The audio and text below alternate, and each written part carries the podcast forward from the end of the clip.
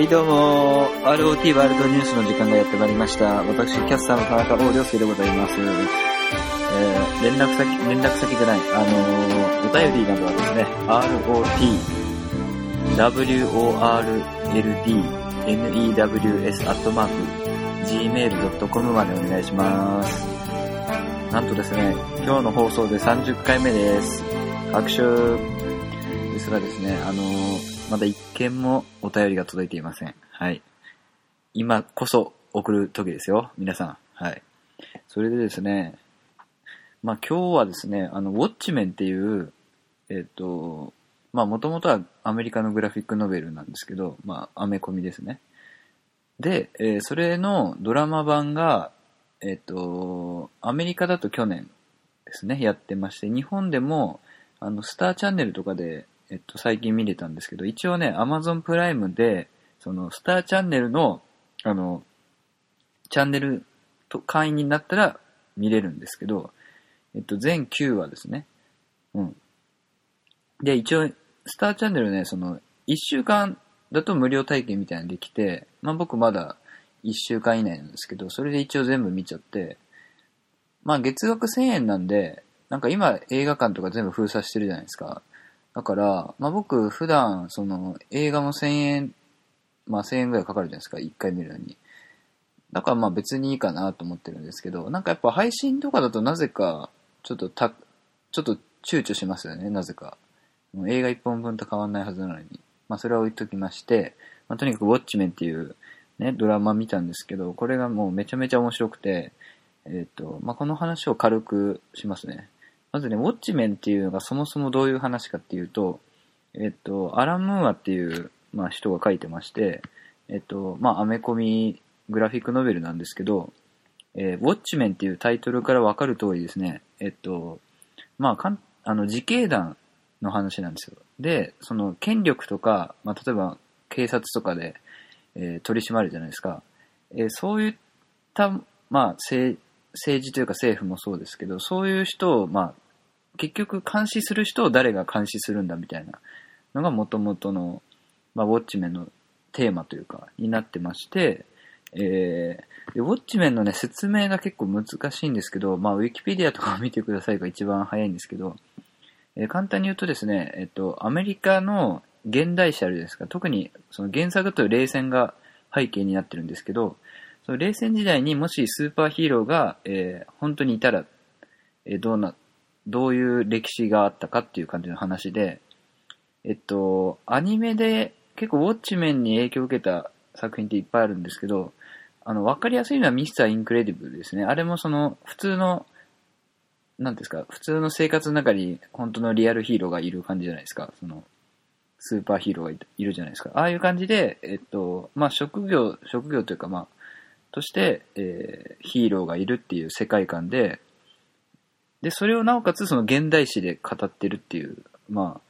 これがね、まずね、その原作を読んでほしいんですけど、原作はまずめちゃめちゃ面白いです。で、あの、グラフィックノベルっていう、ね、まあ、名前からもわかるように、まあ、結構ね、小説に近いぐらいの読み応えというか、その文章もめ、その日本の漫画だと結構、ね、あの、なんていうの、読みやすいというか、その、コマに書かれてる文字数とかもね、あの、まあ、めちゃめちゃ多い漫画もありますけど、基本的にはその、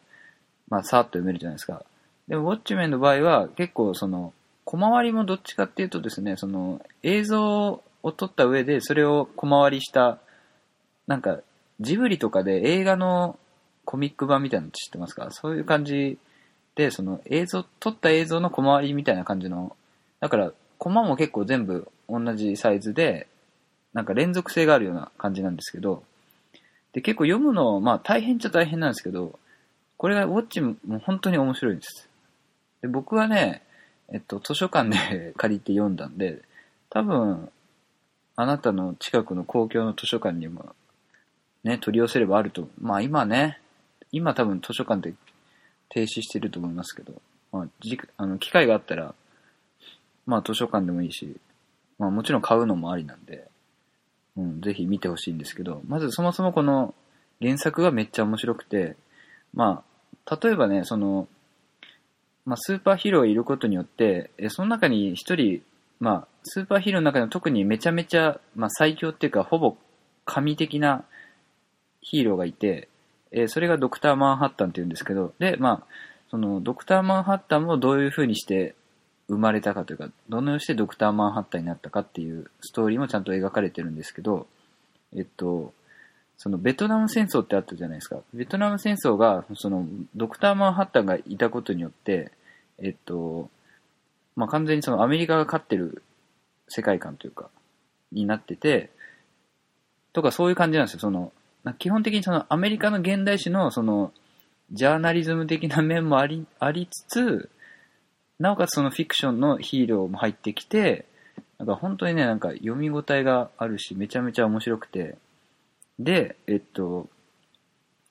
ウォッチメン、あの、映画にもなってまして、あの、監督が、あの、バットマン VS スーパーマンとかのザック・スナイダ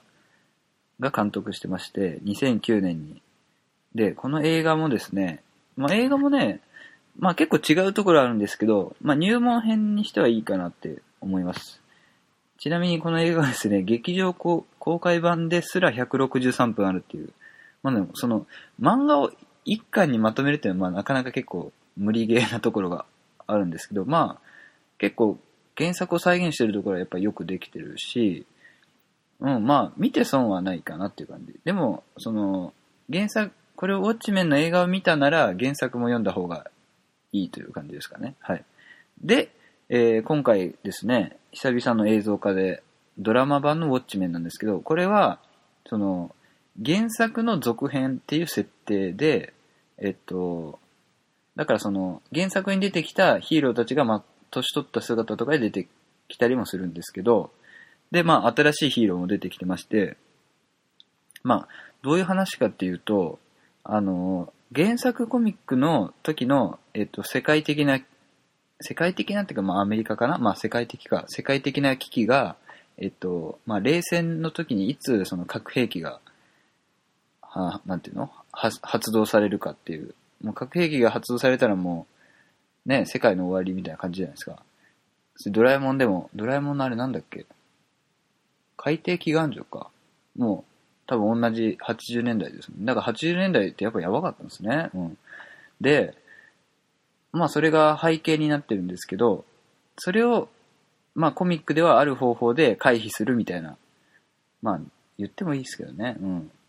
まあそこが面白いところなんであれなんですけど。で、えー、ドラマ版の方はですね、えっと、その、冷戦が回避されて、冷冷戦というかまあ核兵器がまあ、世界の危機が救われた状態で現代なんですけど、現代ではまあ、アメリカで何がやっぱ一番危機になってるかっていうと、やっぱ黒人の差別の問題というか、黒人の、まあ、命の危険に関わる問題がまあ背景になってて、で、それがやっぱそもそも、えっ、と、まあもちろんその今に始まったことじゃなくて、まあ、ね、奴隷制の時から続いてるわけですけど、その、1921年にですね、えっと、タルサっていうところで、オクラホマにあるんですけど、まあ僕もそんなに知らないですけど、タルサで、まあ、暴動があって、えっと、まあ、白人し、白人至上主義者がですね、まあ、黒人たちをまあ殺戮するっていう事件があって、まあ、これはそんなに、まあ、多分、知られてない、なんていうかな、アメリカの暗黒史というか、部分なんですけど、こ、ここがまあ発端になって、えっと、2019年の現代のことも描かれるんですけど、これね、どう説明したらいいのかな、ドラマ。うん。とりあえず、ね、め、めっちゃ面白かったんですけど、えっと、なんかね、結構見てると、全部9話あるんですけど、結構前半はね、意味がわかんないっていう人が多くて、で、まあ後半はその、後半からもう本当に、なんていうかな、本当にパズルのピースをはめる感じで、あ、これ、ここがこうなるかとか、すごい、どん、もう本当に、もう後半文句なく、文句なしに面白いっていう人もたくさんいるんですけど、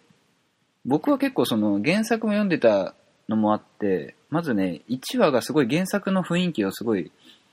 再現してるというか、あの、原作だと、その結構新聞の見出しとか、そういったなんか街の、街に貼られてる何、チラシとかで、結構その物語の世界観とか分かるようになってて、で、今回、あのね、1話見るとそれがすごいそういう感じになってまして、で、一応この世界線では、あの、なんかスマホとかはそんなに発達しない世界線なんですけど、他の、うん、なんかまあいろんなことが発展、発展してるというか、まあスーパーヒーローがいるんでね。で一番なんかまあ、面白い設定は、あの、俳優のロバート・レッドフォードっているじゃないですか。で、まあ、彼は結構その政治的なね、発言をしてる人なんですけど、彼が大統領に、まあ、実際あったらしいですけどね、彼が、あの、ウォッチメンのドラマの世界線では、彼が大統領になってるんですよ、アメリカの。しかも30、30何年。で、2019年も今、ロバート・レッドフォード大統領っていうことで、で、あの、その、タルサボードがあったんで、えっと、なんかその被害者に対して、レッドフォード基金っていう、まあ、賠償というか、っていう、えっと、社会保障みたいなのもあって、っていう感じの世界観で、だから、うん、まあ、そうか、アメリカ、うん、とにかくなんか、面白いんで見てほしいんですけど、どういう説明、これちょっと頭のあれが出ますね。はい。まあいいや。とにかく面白いんでね、ウォッチメンのドラマおすすめですということで。はい。ということでね、えー、まあ、なんか今日は結構、なんか自分でも何を話してるか分からなかったんですけど、とにかく面白かったので見てほしいですね。なんか日本、そうだ、日本で置き換えると、その大河、大河ドラマでは、その現代史で、うん、そこにスーパーヒーローがいる世界線だよね。うん。日本で言うとね、なんか日本でも全然やろうと思えばできそうだからね。それの、うん、すごいわ。すごい、ウォッチの。はい。ということで、もう12分なんで、この辺で、さよなら。